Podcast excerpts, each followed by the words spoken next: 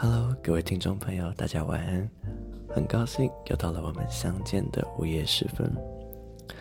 我来跟大家分享一下，我最近个人的状况有比之前好超级多的，感觉现在的工作已经有在步上正轨的感觉。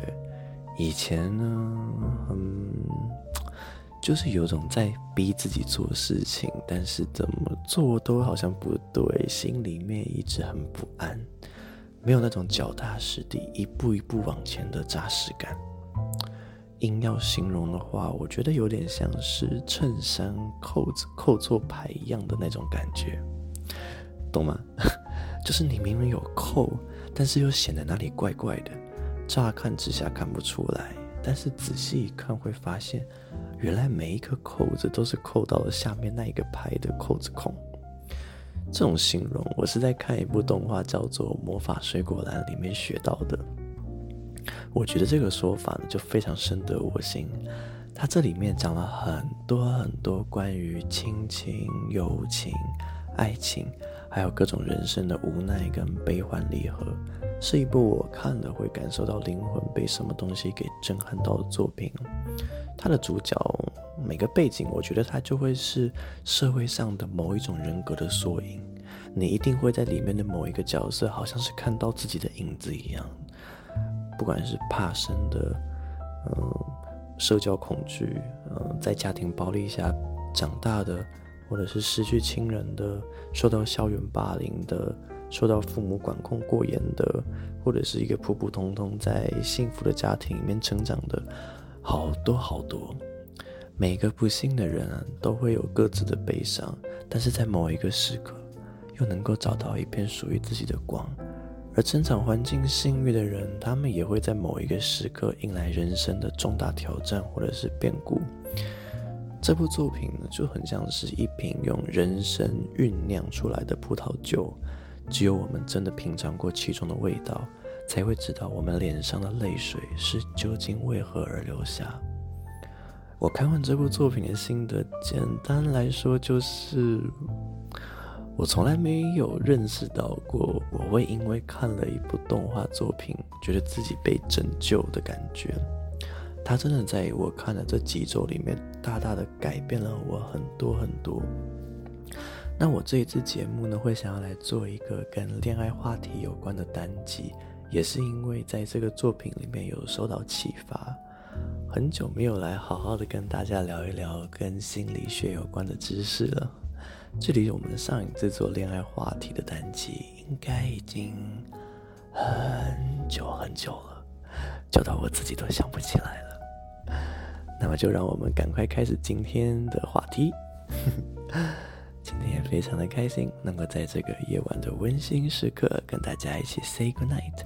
这里是 Easy Fat 频道的晚安电台节目，我是 Ken，非常欢迎，也感谢大家今天也来到这个属于你，也属于他的睡前晚安频道。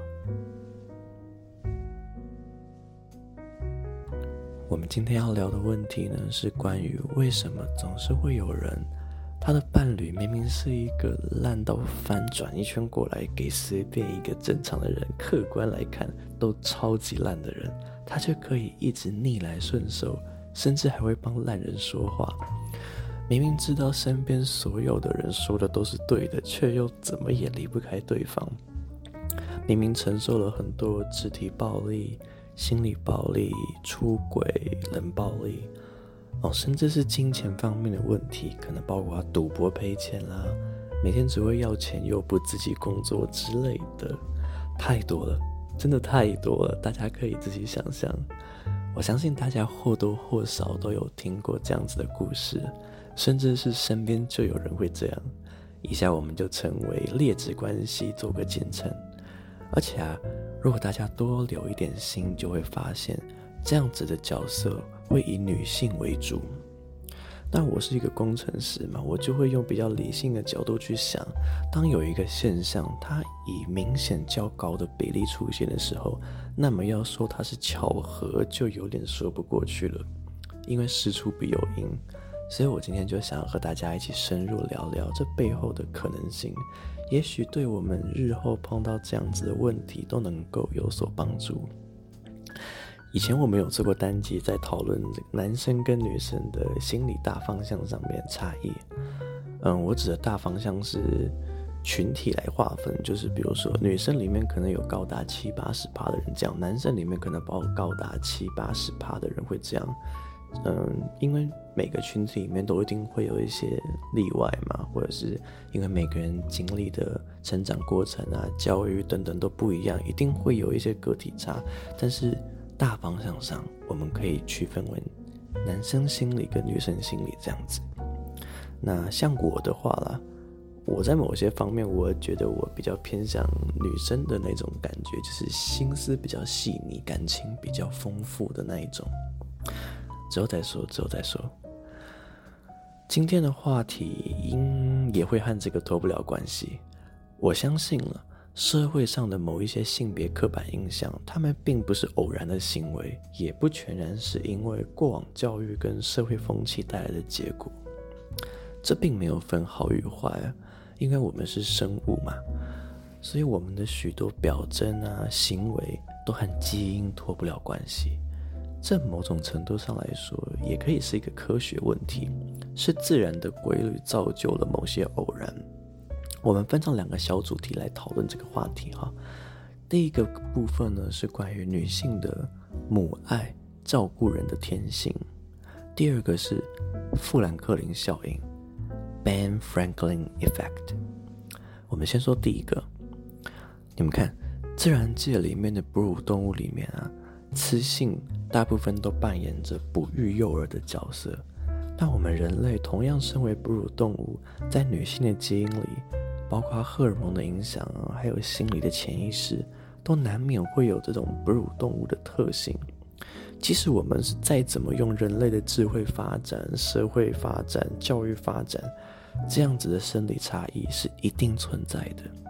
我看了一位吴俊伟心理师的文章。我来跟大家分析一下文章里面的几个重点。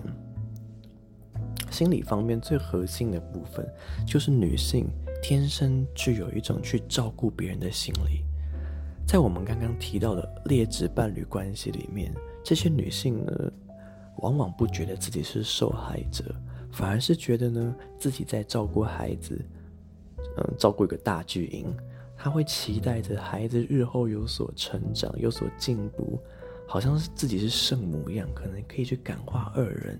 也许在未来的某一天呢，对方会明白自己的好。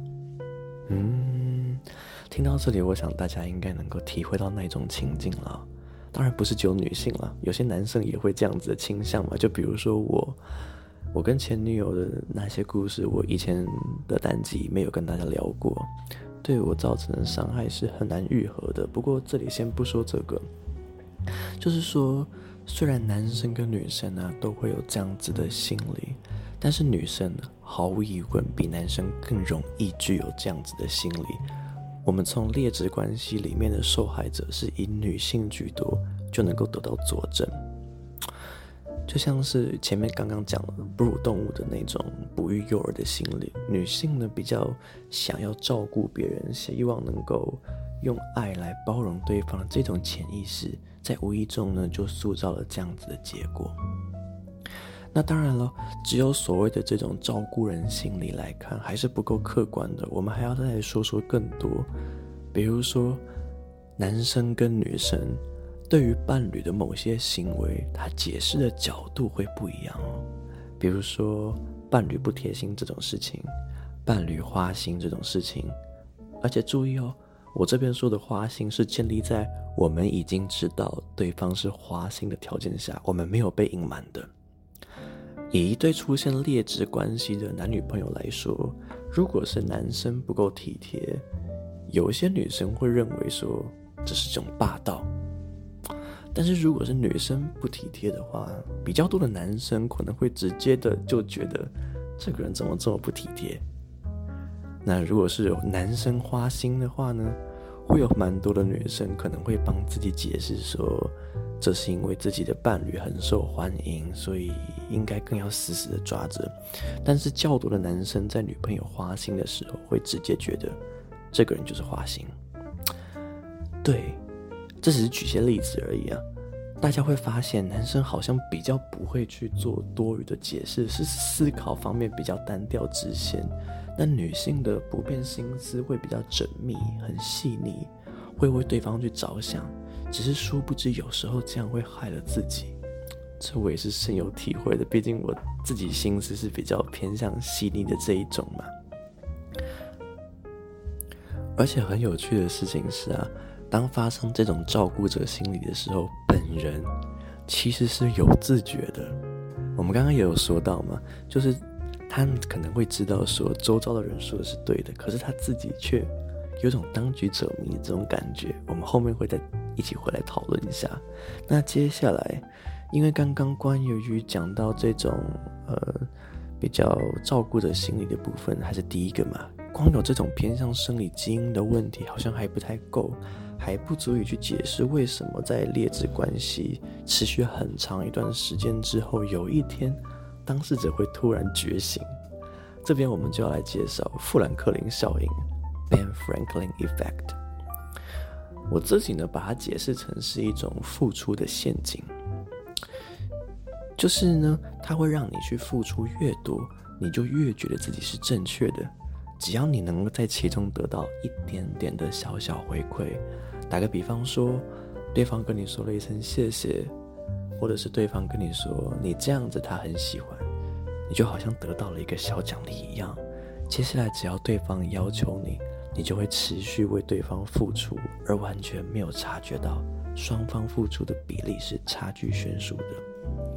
一方面是自己沉溺于为对方付出，展现自己的爱。一方面呢，是对方偶尔的给这种小奖励，会加深你的付出跟坚持性。大家有发现了吗？这种模式是不是对于天生就具有照顾他人属性的人，具有母爱的人，特别对得起来？而且接下来大家也会发现，其实即使是这种人，他的富兰克林效应也不会一直都存在。如果他持续没有得到对方的任何正回馈，那么有一天他也会对于这种情况感到彻底的失望，然后觉醒。只不过说感到失望跟真的觉醒这段距离到底有多遥远，可能就还是得看看个人了。除了照顾人心理跟富兰克林效应，大家还可以发现，在这些人里面，现在自己这个圈子里面的人。他们并不是没有发现自己正在遭受不平等待遇的哦。相比来说，呃，相反的来说，他比我们任何的旁观者都还要清楚自己在做什么。这是一个很大很大的重点。他们不是没有自觉的。我们刚刚说，他们都知道身边的人说是对的，但是他们就是无法自拔。那这个现象，我们就能够从上面讨论到的那两点，可以略窥一二。这其中是什么样子的心理作用？大家可以从这两点里面就稍微推敲一些出来。当然，其他关于这方面的讨论还有好多好多。我一查下来，发现是真的多得不得了。还有一些有名的心理学教授有做了一些相关的实验，还蛮有趣的。我们以后还可以再慢慢分享。大家如果身边有相似的例子的话，也可以多多留心观察一下，看看是不是有符合我们上面说的这两点。好与坏呢，终究是会根据看待事情的角度，还有参考的对象而有所不同的。如果你的身边有这样子的朋友在，你会怎么做呢？只是默默的看着。还是打开一级的睡前玩电台给他听呢？哼，反正说回来，男性跟女性的群体差异是真的很大，有可能是传统文化导致，也可能是家庭教育或者是社会风气导致。但是也有很大一部分是生理上面差异导致的。那关于生理差异的部分带来的心理现象，以后我们再做一个单集来讨论一下。这部分还有蛮多可以聊的。我们之前说的有一集在做男生跟女生的差异性，那主要在讲一些心理层面。那我们下次可以从生理层面来出发，来看看说从生理上面的影响会怎么样子对我们的心理发展来。产生不一样的变化。这里面还有蛮多值得我们细细品味的项目。我知道啊，做个一两集一定做不完，因为做一个单集，然后有朋友提供一些回馈，那我就会发现哦，原来还有这些我没有注意到的事情，我觉得很有趣。那我又会再把它整理一下，就再变成一个新的单集。所以大家给我的回馈越多，那这个话题就会变得越来越的无限延伸。我觉得这是一个还蛮不错的，因为我发现我就很喜欢有跟大家互动的感觉。大家留言给我，然后我也可以得到一些原来我自己没有注意到的那些点，我特别喜欢。那还有大家留言给我的一些鼓励啊什么的，我觉得它就是对我来说是生活里面很重要很重要的一个部分。所以我我跟大家约定好了嘛，我每一周两周我都还是会回来给大家更新的。那今天我们做的这个恋爱话题节目，下礼拜我还会更新，因为我最近比较没有重大的案子要做，我说我研究方面了，所以我每个礼拜都还是可以抽一些时间来跟大家聊聊天这样子。我觉得做一个节目的话，因为上次有朋友问我说，我做一个节目大概会花多少时间？我觉得这个就要看我做什么样子内容的节目嘞。如果说我是做像这种心理学话题的节目的话，我花的时间大部分，呃，四十趴吧，是在研究相关的心理学问题。像我今天要跟大家讨论的富兰克林效应，那我就看了好几篇文章，看一看，然后虽然不同作者他那个讲法会不一样，不过。大同小异，那核心的概念就是那样子。那我看懂之后，再用我自己的话来跟大家分析一下，那加上一些我自己的观点，我觉得这个过程就还蛮花时间的。但是我自己会在这个过程里面有蛮多的收获。就是这个现象，我也不是第一天知道吗，我早就知道这个问题。但是什么是富兰克林效应？什么是这个照顾人心理？这我以前也不是很清楚啊，甚至说富兰克林效应，我是第一次听到。那我就看了哇，一个新的东西，那我看懂再跟大家分享。这个大概会花我四十趴的时间。那再来就是写大纲的时间了，大纲时间大概也就花个五趴到十趴的时间吧。因为我会习惯性就是我今天要讨论几个主题啊，我今天要讨论的是。恋爱话题，那我一定前面会有一些开场白嘛，就是节目一开始的时候，我会跟大家分享一些小故事啊。那这个就是我生活中发生的东西，所以我大概会想一下，我在开场的时候可以跟大家聊一些什么小事情，然后再就是进入我们的分叉点嘛，然后开始进入主题。那进入主题之后呢，我今天要讨论的是这个。劣质的关系，那我先解释它是什么东西。那接下来再分成两个不同的 part，一个是照顾者心理，一个是富兰克林效应。那最后再来一个总结，这样子我会把这个大纲先写起来，花十八的时间。那剩下的话就是在做录音跟编辑。录音的话，本质上不会花太多的时间。就是你看，我们这一集单集，可能假设一集单集是十六分钟，那我录音的话，可能总共会录个二十分钟。就是我有的时候会讲错话，讲错的那种就是太夸张了，然后我觉得会影响到节目的品质、节目的质量，所以我才会重新录一次。那通常是发生在一开始的时候，因 为有时候。我自己也不知道为什么，在刚开始录音的时候，就是按下录音键那一刻，会突然脑子宕机，会突然脑雾，好像那个脑袋还没有进入状况一样，就开始录音。Hello，各位观众朋友，大家晚安。哎，然后就忘记自己要说什么东西，就不行，再按暂停。